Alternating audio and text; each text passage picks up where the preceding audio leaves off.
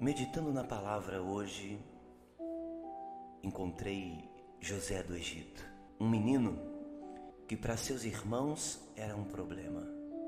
Para seus irmãos era motivo do desprezo, do descaso. Tudo porque José sonhava, porque José teve um sonho de se tornar grande. Por isso, pegaram José, lhe jogaram num poço Tentaram matá-lo, venderam como escravo. Pegaram mesmo José e colocaram José numa prisão. José, para alguém, era um problema. Mas um dia, Faraó, ele tem um sonho, que é um problema na vida dele. Ninguém conseguia resolver o problema desse homem e mandam chamar José dizendo: Olha, Faraó, José pode solucionar o seu problema. E quando o Faraó manda trazer José, José resolve o problema de Faraó. Talvez você diga, bispo, o que o senhor quer dizer com isso? Enquanto para alguns você é um problema, para outros você é a solução. Não deixe com que a sua identidade seja formada por aqueles que julgam você como um problema.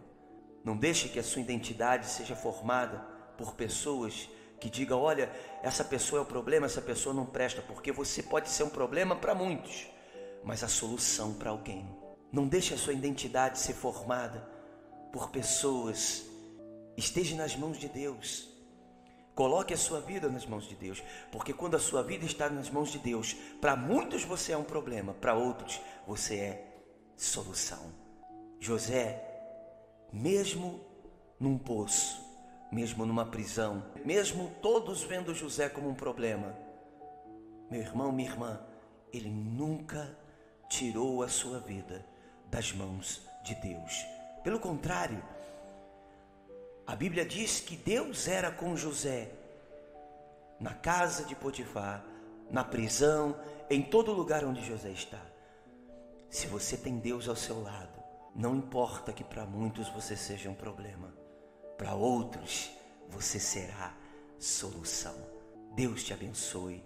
E olha, se você gostou, compartilha com alguém também, porque talvez alguém esteja sendo taxado como um problema e esse alguém é a solução da vida de outros. Que Deus te abençoe e um forte abraço.